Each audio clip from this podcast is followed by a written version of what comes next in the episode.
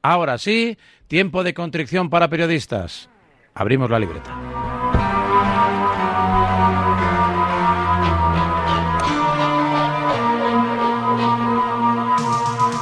¿Y para qué queremos más, Miguel Gutiérrez? Buenos días. ¿Qué tal, Raúl? Buenos días a todos. Entre Ramos y Morata, la verdad que te vienen Sí, te vienen los temas ahí de par en par, ¿eh? sí, sí, en este tramo final de No temporada. te puedes quejar. No, no. De hecho, me dejé un tema ahí un poquito en el tintero, el de Pep Guardiola, eh, que no ganó la Champions. Todos los palos que estaba claro que le iban a caer por no ganarla, eh, porque se me van acumulando. Y he optado esta semana por hacer el notcast de, de la selección y dejar para la semana que viene. ¿La selección vende en el notcast o no? Sí, ¿O sí. da igual un poco el Sí, tema? sí, vende, sí, vende. Sí, sí. La gente en cualquier caso lo que quiere es escuchar contradicciones y ridículos Eso nuestros, es. ¿no? Le da un poco el... Totalmente. Que hablemos de Guardiola, de Zidane o de no, de, Es- o de Simeone es un mero pretexto. Es secundario. Hay veces que el tema acompaña mucho. Por ejemplo, la Superliga fue una locura. Era un tema que motivaba a todo el mundo, a los que estaban a favor y a los que estaban en contra. Luego hay otros temas que, bueno, a lo mejor ni fu ni fa, pero siempre, efectivamente, está ese aliciente para el que creo que lo sigue, que es, eh, a ver, a ver qué contradicciones escuchamos hoy. ¿Y qué vamos a escuchar? Mira, hoy vamos a empezar, precisamente voy a dar un par de pinceladas de la marcha de Sergio Ramos, aunque la semana que viene nos, met- nos meteremos más a fondo. Quería empezar con José Ramón de la Morena, que hace unas semanas contó una noticia referente a las conversaciones de, Ramos y el Real Madrid. Eh, sobre todo lo voy a comentar no porque se contradiga, sino porque yo creo a veces, Raúl, que hay, periodistas, y fíjate que estamos hablando de José Ramón de la Morena, que se retira ya de la radio con 64 años, que no tienen muy claros los conceptos de su propia profesión. Eh, ¿Por qué te digo esto? Bueno, mm, nos situamos hace un par de semanas. José Ramón de la Morena, en su programa El Transistor de Onda Cero, cuenta esta noticia. En el club están muy molestos porque hay algún futbolista que les ha chivado, que Sergio, y si quieres me desmientes y, yo te- te escucho, pero les ha chivado que Sergio les está llamando diciéndole no reduzcáis el contrato, no seáis gilipollas, no reduzcáis el contrato, que es para pagar luego más a Mbappé. Bueno, ahí está claro, el de la Morena de entrada te dice que en el club están molestos, con lo cual ya sabes eh, de dónde nace esta información.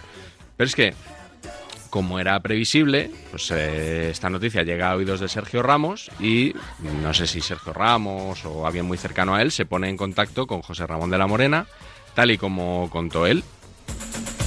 Está muy enfadado Sergio Ramos conmigo por esa noticia que os di ayer y me dice que eso hay que contrastarlo. Eh, mi queridísimo Sergio, contrastado está. Si quieres contrastarlo tú, falta la parte tuya. Lo que mm, me han comentado a mí en el club eh, es que has estado llamando a muchos futbolistas del Madrid para decirles, a muchos jugadores de la plantilla, llamarles como decirles, no rebajéis, no rebajéis nada, que las rebajas que os hagáis son para fichar a Mbappé. Contrastado está, falta parte tuya. Mm, Me han dicho en el club que, bueno, pues eh, entonces, ¿qué es contrastar si no pedir eh, una segunda una segunda fuente que confirme lo que diga la primera? ¿no? Si lo dice el club, es la versión del club, no es nada que esté contrastado. En fin, eh, y luego encima, mm, según deduzco yo, va de la morena y se salta un off the record de esta conversación que dice que ha tenido él con Sergio Ramos. tú dices que eso es mentira. Y yo te dije, pues mira, si dices que es mentira, no te preocupes, que yo digo que me has dicho que eso es mentira. Y los jugadores sabrán si les has llamado o no. Y me dijo, no, no, no digas nada porque no quiero que digas nada. Bueno, pues eh, yo diré lo que considere que tengo que decir. Estaría bueno que tenga que pedir a ti permiso a estas alturas. Se sabe que un off the record, eh, normalmente hay Por eso fuentes. Claro, hay fuentes que acceden a hablar contigo, a suministrarte determinadas informaciones, a cambio de que tú no cuentes que esa conversación se ha producido. Con lo cual, pues Sergio Ramos tenía todo el derecho del mundo a pedirle a De la Morena que aquello se mantuviera off the record, pero no sé si es que como ya. No creo que le importase mucho, no lo sé, No. pero bueno, no lo sé, no tengo Bueno, idea. pues le dijo que no, lo, que no lo contara y de la Morena lo contó. Otro sonido referente a la marcha de Sergio Ramos, en este caso a la negociación frustrada, mm, yo creo que ya lo hemos escuchado aquí una vez, pero no me resisto a ponerlo y seguro que la semana que viene en el notcast de, de Sergio Ramos lo volvemos a escuchar. Mm, No está de más ser pesado con este tipo de cosas, creo yo. Manu Carreño, eh, eh, a finales de 2020, decía que Sergio Ramos estaba a punto de, de renovar con el Real Madrid. Pero es que además, Fíjate con qué chulería lo decía. Porque sabe lo que tiene del Madrid, eso ya lo sabe. Un año. En su momento se habló de los dos, bueno, pues hay que dar dos, dos. Esto se va alargando y la oferta es muy clara. Y el Madrid no se mueve de ahí. Una temporada. Y con la rebaja correspondiente. Este no es. Este, no es, este no es el corte. Este no es el corte de Manu Carreño. Pues lo intentamos recuperar. Así que, así que lo, lo intento buscar y si no, emplazamos a la, a la audiencia. Hay que hacer una libreta. De la libreta. De la libreta. Correcto. Sería sí, sí, Me tenéis que buscar ahí un poquito. A mí no me importa. A mí no me importa. ¿Por qué has dicho con chulería que Carreño decía con chulería y has fallado en el corte? Sí, sí, sí. Así es. Pues oye, se asume. ¿No? 10 y 20, 9 y 20 en Canarias. Momento, momento importante. Viramos a. Viramos a. Es que son tantos cortes ya de Manu Carreño que se van acumulando. Miramos a la selección el otro día después del partido contra Suecia en Estudio Estadio. Hicieron el programa desde Sevilla. Y Juan Carlos Rivero a mí me sorprendió porque parece que no está muy contento con que haya jugadores del Atlético de Madrid en la selección. No sé si echa de menos a los del Real Madrid, lo que me quedó claro es que echa un poquito de más o, no le gusta mucho que se reitere que hay futbolistas del Atlético de Madrid en la selección. Eh, el otro día, fíjate, empieza todo con un diálogo de besugos con Rubén Uría, que llevaba puesta la camiseta de la selección. Eh, empieza Roberto Gómez a hablar de la camiseta y fíjate en lo que deriva la conversación.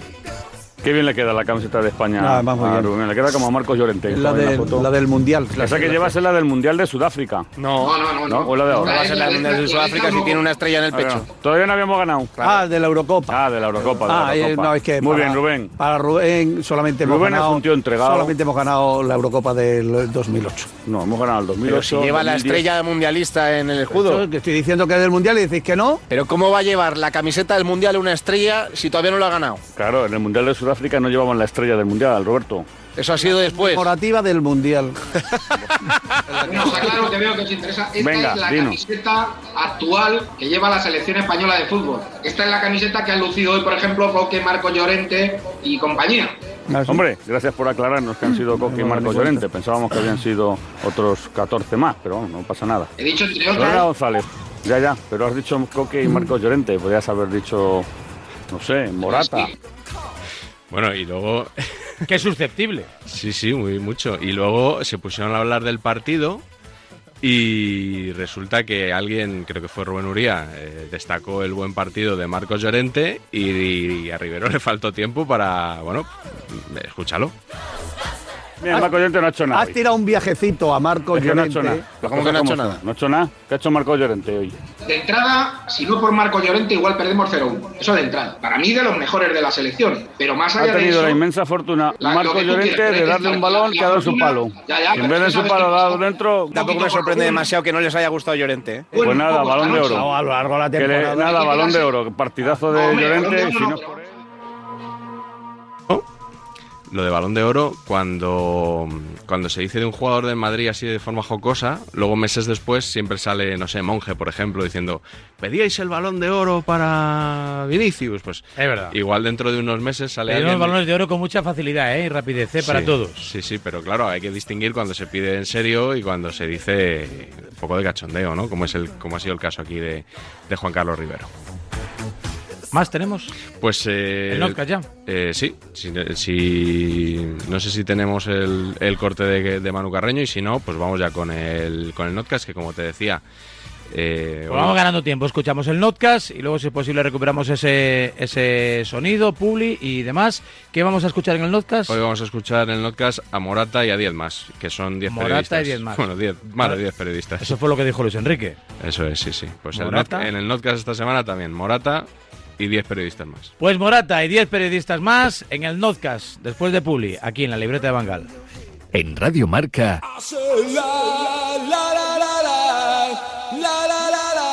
A diario.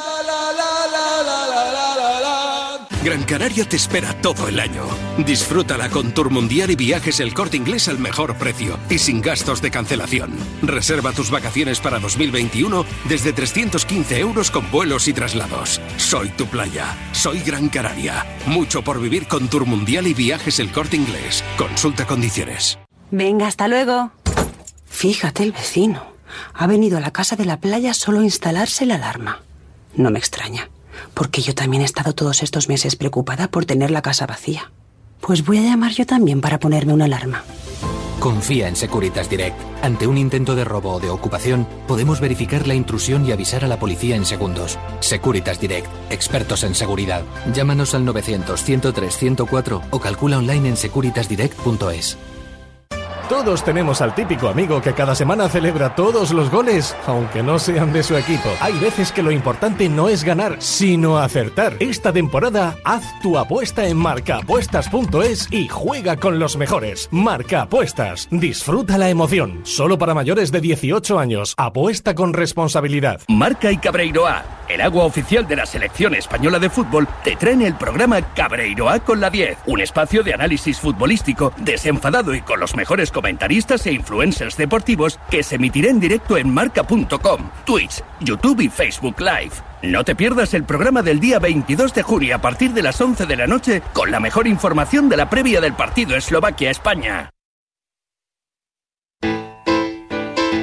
España se estrenó en la Euro 2020 con un empate. Decepción.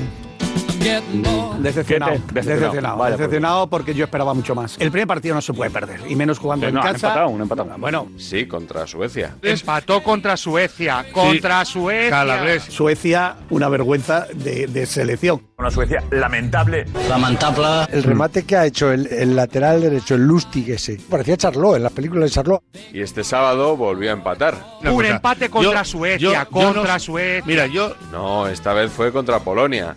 Al menos hasta el tercer y decisivo partido ante Eslovaquia seguirá el run run de fondo. Muy sorprendido por la oleada de críticas y la catarata para intentar derribar a la selección. Los minitasotis que han surgido en la previa de la Eurocopa. O sea, tu palabra de hoy son los minitasotis. Sí, señor.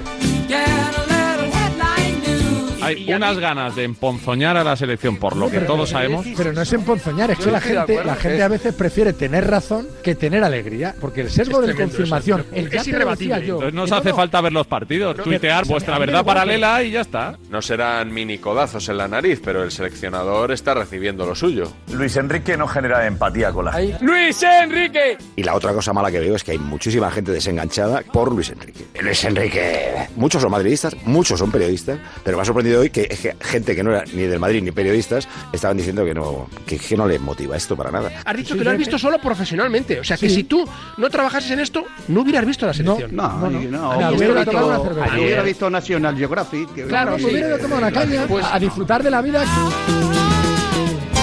que te gustaría que en vez de Luis Enrique fuera otro. Pues bueno, pues ahí también hubiera gustado ser, pues yo qué sé, Luis. De aquí a montar un número de, de, de, de este de, ah, porque ah, está Luis Enrique, que se jode No, Luis pero Enrique". es, es que no sé por qué está Yago Aspas de vacaciones. ¿Por qué utilizáis las cartas y los comodines de Aspas y Canales y Marcos Llorente No, no. para atizar a Y Luis Jesús- Enrique y por Jesús no convocar Navas. a Ramos? Y no sé por qué hay tanta animadversión al seleccionador de esta, de esta forma. No sé de dónde viene esta animadversión. Pero el gesto que te hizo en el Bernabéu cuando marcó el gol con el Barcelona, ¿todavía te acuerdas de eso? Porque no ha llevado ningún jugador del Madrid, hijo. Pero si es que eso es obvio. Yo también habría llevado a Sergio Ramos. ¿Para qué? ¿Para ¿Sabes? tocar el cajón? No, para meterte un córner en un minuto 90 con 0-0 que te mete la cabeza y pum, tres puntos y para adelante.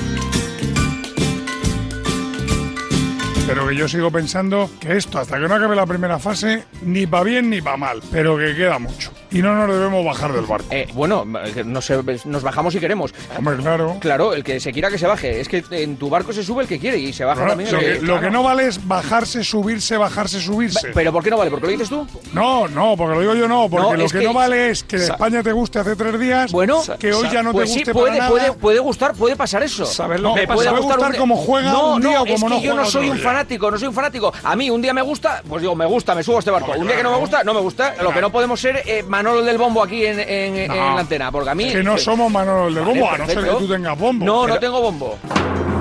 Lamas mucho de esto de... A la selección hay que defender, no sé qué. Bueno, la selección hay que defender a la ¿Eh? selección, decimos lo que hay.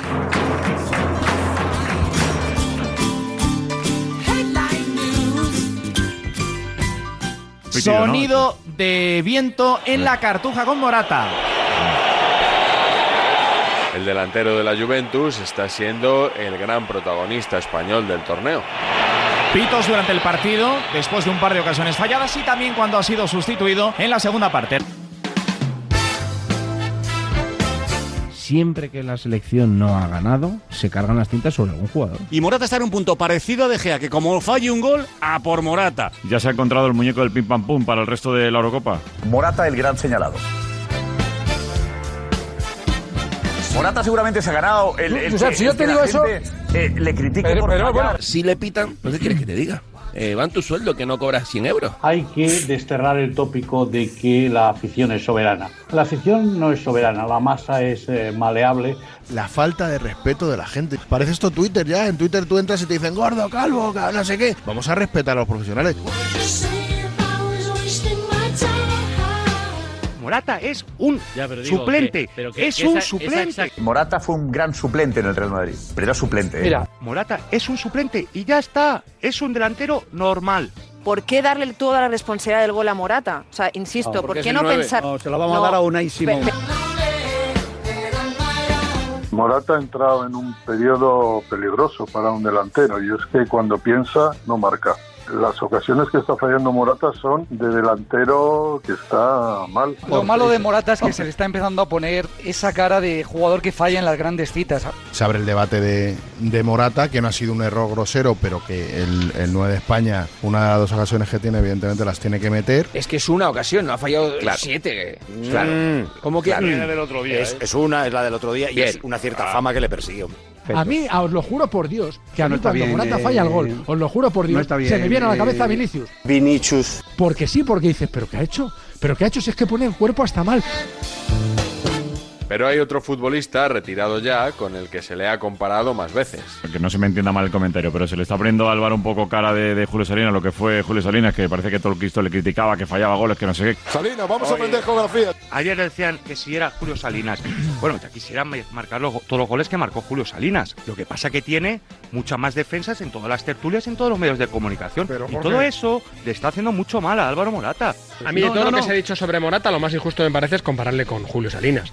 Es decir, a Morata le faltan bastantes eh, colacaos para llegar a Julio Salinas. Es comentarista tuyo, lo sabe de lo No, no, independientemente de eso, Es yo siempre he sido de Salinas toda la vida. ¿Cómo te he echado de menos? Dame un beso, Salinas. Ahí está Álvaro Morata. Álvaro, ¿cómo estás, Álvaro? Buena pregunta, porque en unos sitios decían que estaba perfecto, Estamos hablando mucho de Álvaro Morata, hemos hablado con su entorno, nos dicen que está entero, que tiene mucha experiencia y que sabe lo que es la envidia y que su historial lo avala. y en otros todo lo contrario. Me decían que es que Morata estaba muy jo... Y no voy a acabar la, la palabra, hundido. Si tú no lo quieres decir, ya manipulo yo un poco el audio, no te preocupes. Me decían que es que Morata estaba muy jodido.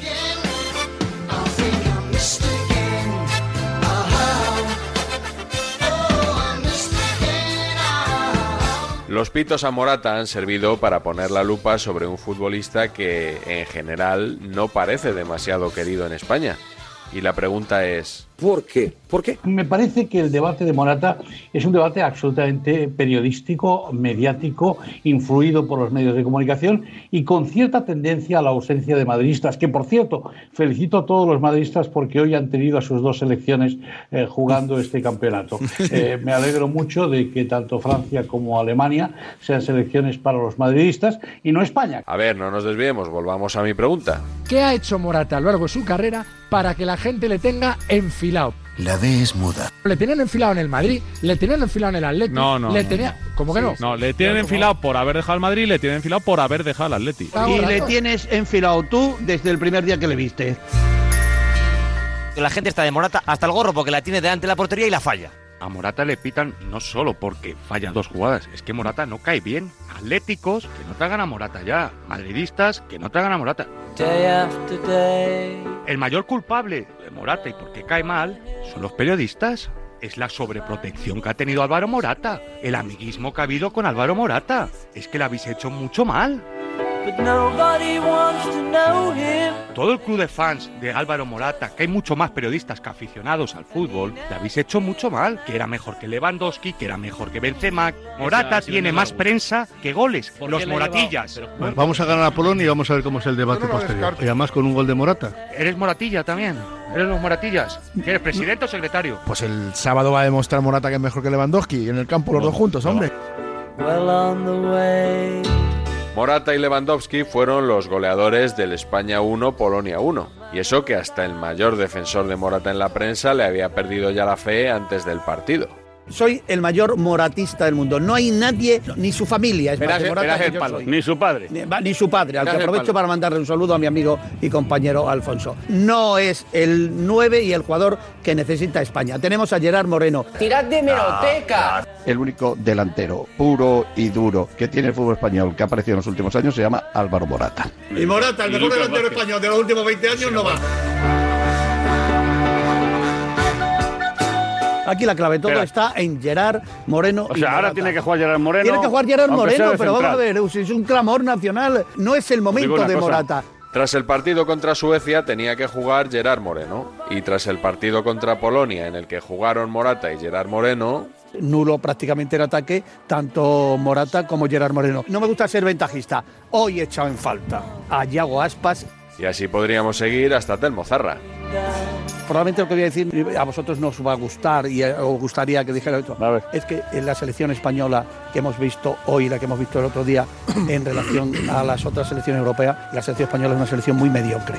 O sea, si tú ves a la selección francesa, ves a la selección alemana, ves a la selección italiana y ves a la selección española y estamos pidiendo a unos chavales, de verdad, un esfuerzo tremendo. Eh, es una selección, la selección española es muy La- mediocre en, relación, en relación a las otras selecciones. Tirad de meroteca.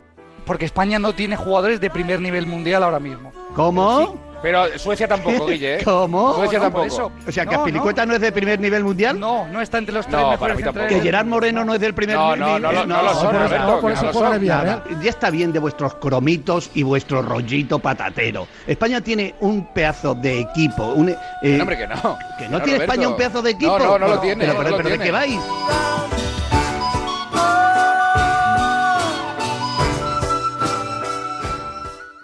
En Radio Marca,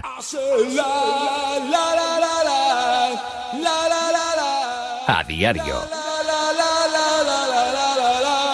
¿Te han contado que es imposible ahorrar en tu seguro de moto? Una mutuera siempre paga menos. Métetelo en la cabeza. Vente a la mutua con tu seguro de moto y te bajamos su precio, sea cual sea. Llama al 91 555 5555. 91 555 5555. Mutueros, bienvenidos. Condiciones en mutua.es.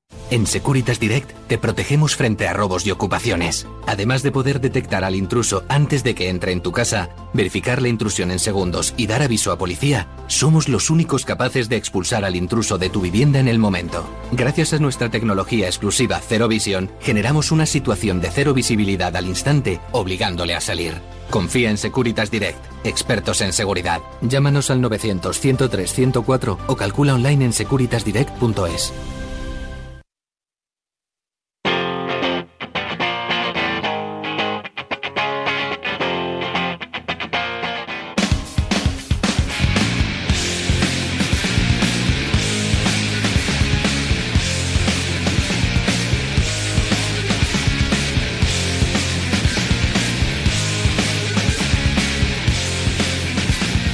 Diez y 38, 9 y 38 en Canarias. Hacía mucho tiempo que en, a diario no sonaba ni Nirvana. ¿Por qué? Muy bien, veo que hoy sí lo has identificado. Sí, ¿eh? Esto es un disco mítico, Esto ¿no? Y es de- su portada, ¿no? El, el Sí, niño, iba a decir flotando, ¿no? buceando, ¿no? Casi, entre nadando y buceando. Eso es, pues es, es la música que acompañaba a Julián Bellón, que tú me dirás, ¿quién es este buen hombre? Bueno, pues es un exfutbolista. ¿Deberías conocerlo? No, porque es un exfutbolista de ficción, es el Ah. protagonista. Bueno, debería conocerlo si hubiese leído el libro. Eso es, debe- de- deberías en otro sentido, ¿no? Debe- estarías, eh, estaría bien que, que hubieras leído Prórroga. Eh, yo estoy en ello. Y es una novela que edita Panenka, es la primera novela que edita Panenka, tiene tapa dura. ¿eh? Ahí no sé si no sé si oye, tapa ¿Le das, dura. ¿Le das importancia a la tapa? No, la verdad que no. Pero es chulo, es un libro chulo. eh, Clásico, ¿no? eh, ¿Sabes lo, lo que pasa? Que si tiene tapa dura no tiene solapas, que a mí me gustan la- las solapas eh, en los libros. Los, los libros de rústica, pues a mí, me, a mí también me gustan. Pero bueno, como que está muy valorado lo de la tapa dura, pero lo que está más valorado es que lo escriba alguien como Antonio Agredano, Hombre. que es eh, bueno una persona Colaborador nuestro. que Bueno, está en todas partes. es colaborador. Habla y escribe en todas partes. Eso sí, le, le he escuchado alguna vez en Radio Marca hablando de su equipo, la Società Esportiva Sí. Sabrina Salerno, de la que Eso también, mismo. si quieres, nos puede hablar. También. Hola, Antonio. Compañero, ¿cómo estás? ¿qué Buenos tal? días. Muy bien, ¿cómo estamos? Gracias por acompañarnos. Nada, gracias a vosotros por llamarme. Libro de tapa dura. Sí, pero ¿qué pasa con la tapadura? Está bien, ¿no? La, sola- la solapa. Has inventado una cosa, Miguel, ahora, una cosa nueva que se llama marcapágina. Sí, lo tengo. Sí. Bueno, lo tengo. Te... Es. Raúl, Raúl da Doy fe, fe, que- doy fe, que lo doy tengo fe. por la página 50. Eso Que significa... empezado a leer. Da- da- doy fe, doy fe. Eso, sí, sí. Yo creo que está un poquito sobrevalorado la- la- el tema de la tapadura, Antonio. Ah, creía que estaba sobrevalorado leer el libro entero. No, hombre, no. Eso no, eso nunca. Never, never, que diría que el ¿Qué es prórroga? Bueno, prórroga es la, la esperanza, ¿no? O, en realidad la prórroga tiene dos caminos, que eso es lo que me parece interesante. Porque eh, siempre pensamos la prórroga como algo guay, porque has logrado empatar el partido y tienes como esperanza. Pero imagínate que tú vas ganando y en el minuto 90 te empatan. Entonces la prórroga es un pequeño infierno. Entonces vamos a ver cuál es de las dos prórrogas es la de Julián Bellón. Sí, ayer, por ejemplo, para imagínate para el Rayo lo que hubiera sido una prórroga, ¿no? Con con 10 jugadores en campo del Girona, con, con el ascenso ahí tan cerquita, y, y la prórroga hu- hubiera sido mala. Mm, ¿Por qué una novela con el fútbol de fondo, Antonio? Bueno, primero porque me la edita Panenka y tenía cierta, cier- cierta obligación con ello. Eh, imagínate una, una novela romántica con Panenka. Bueno, oye, todo se andará. Ayer cumplieron 10 años, por cierto. Felicidades desde aquí a, a lo- a los compañeros de Panenka. Ya, sí, sí, felicidades y, y también gracias por publicarme la novela. Eso. Eh, la verdad que es arriesgada porque ellos no habían publicado nunca un- una novela. Eh, yo hablé con ellos, me dijeron bueno que escribiera algo, pensaban que a lo mejor quería hacer algún tipo de ensayo futbolero, pero la verdad es que no me apetecía nada. Y, y entonces le dije que tenía ganas de escribir ficción y, y ahí un poco arriesgado me dijeron que bueno que adelante y, y al final le gustó, o sea que todo salió bien. Y, y a mí me gusta mucho el fútbol, pero no solo me gusta el fútbol como aficionado, como cronista, y, y tú lo sabes, Miguel, porque además tú y yo nos conocimos gracias a Diario de Fútbol. Fue la primera vez que yo Sí. tuve interés en que alguien me leyera, que era escribiendo de Hmm. fútbol. Pero me parece también que el fútbol es un, es un deporte muy literario y después que aunque hay novelas de fútbol, eh, no hay muchas novelas protagonizadas por futbolistas o, o me parece siempre un tema pendiente, ¿no? Y siempre pongo el ejemplo del boxeo, ¿no? Hay grandísimas películas eh, protagonizadas por boxeadores, pero no hay grandes películas protagonizadas por futbolistas o no hay muchas, ¿no? Mm, Eso te iba a decir, que, que nos sigue sorprendiendo que, que haya una novela con el fútbol de fondo, porque hay muy poquitas. Bueno, hay, hay muchos libros, hay muchas muchas historias, pero está el fútbol como o sea, la gente me decía, no, bueno, está Fiebre de la Grada, está tal, sí, pero es el aficionado, ¿no? Como lo- los libros de, de Irving Wells y demás, pero así como un protagonista futbolista, parece que los futbolistas son a priori antipáticos, ¿no? Y, y es difícil sacar un héroe de un futbolista porque tenemos esa sensación de, bueno, de gente millonaria, de gente con... Pero sin embargo, este mi futbolista, mi portero, Julián Bellón, es un, es un futbolista que abandona el fútbol muy pronto. Entonces, bueno, me parecía más interesante la idea de una huida del fútbol que una novela futbolera, ¿no? En realidad él reniega del fútbol, eh, quiere escaparse de él y esta historia, a, mí que soy tan aficionado y seguro que la gente que nos está escuchando ahora, que somos tan futboleros, ¿cómo sería nuestra vida sin fútbol? ¿Lo hemos pensado alguna vez? Pues vamos a ver cómo, cómo Julián Bellón, el protagonista de mi libro, eh, lo intenta lo intenta vivir así, ¿no? Sí, de hecho, eh, el fútbol, si no estás avisado de que es un libro de Antonio Gredano editado por Panenka, eh, de entrada no, no, no, lo, no lo ves, ¿no? Está muy, muy de fondo porque al final es la historia de un hombre que, que regresa a su ciudad por una circunstancia que tampoco vamos a desvelar y, y todas las cosas con las que se encuentra, ¿no? Entonces, ¿habría sido incluso prescindible el fútbol en esta historia? Bueno, en realidad en el fútbol es donde está, es donde desemboca él, ¿no? Él ha estado huyendo todo el rato del fútbol, pero se reencuentra de una manera casi azarosa. Eh, tampoco quiero desvelar eh, parte de la trama, pero sí es verdad que de repente se encuentra con el fútbol, ¿no? Y se encuentra, y eso sí lo puedo anunciar, a, raíz de la pachanga, que es una cosa muy futbolera para las personas de mi edad, yo ya tengo 40 años, que de repente nos volvemos a creer futbolistas gracias a la pachanga, ¿no? Entonces esa pachanga entre colegas, la amistad, también la relación con su familia, cómo afronta ese nuevo reto, bueno, es como un reencuentro con el fútbol. Entonces el fútbol eh, no está todo el rato en la novela, pero de luego es fundamental para entender su, evolución, ¿no? Sí, de hecho, eh, déjame que lea tu, tu biografía, que como es tapa dura, no viene en la solapa, sino en una página interior. Dice Antonio Agredano, Córdoba, 1980. Publicó En lo mudable, Libros del Cao 2014, una trayectoria vital a través del Córdoba Club de Fútbol y los poemarios El incendio Cerise y Teta. Es cronista de fútbol en El Mundo y columnista en Diario Córdoba. Ha sido director del Festival Cosmopoética y miembro del grupo musical de NEF. Y, aquí viene lo que me interesa, tiene los meniscos rotos y varias fracturas en las manos por culpa de las pachangas de los lunes, a las que asiste puntual disfrazado de portero.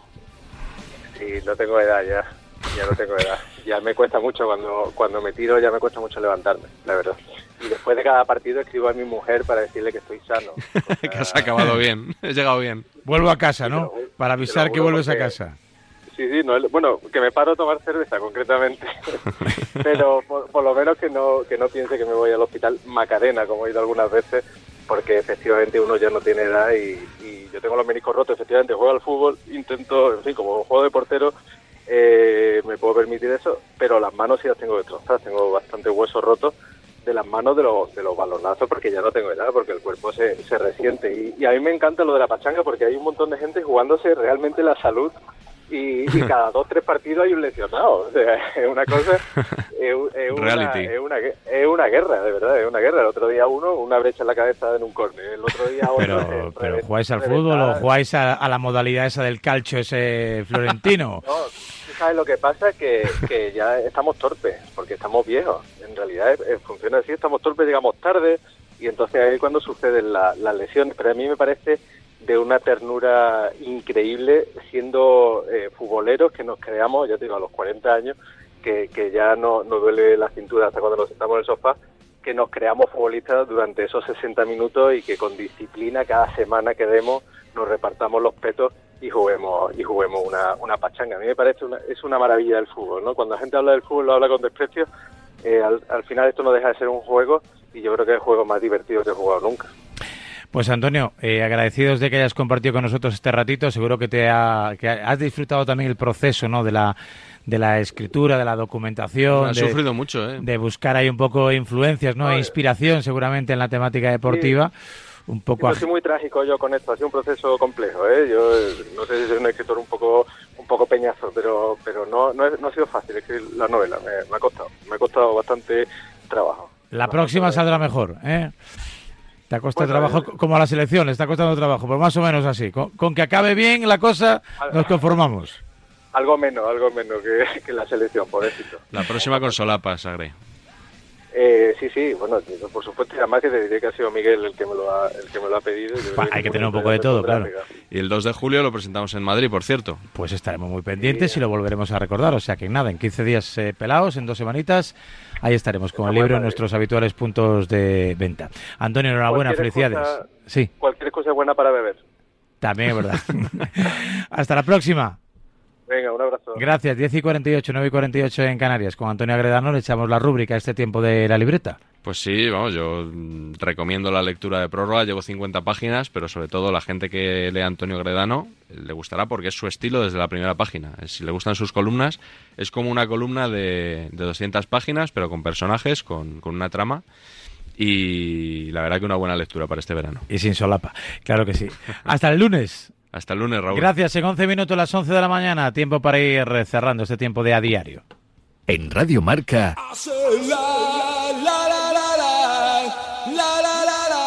a diario.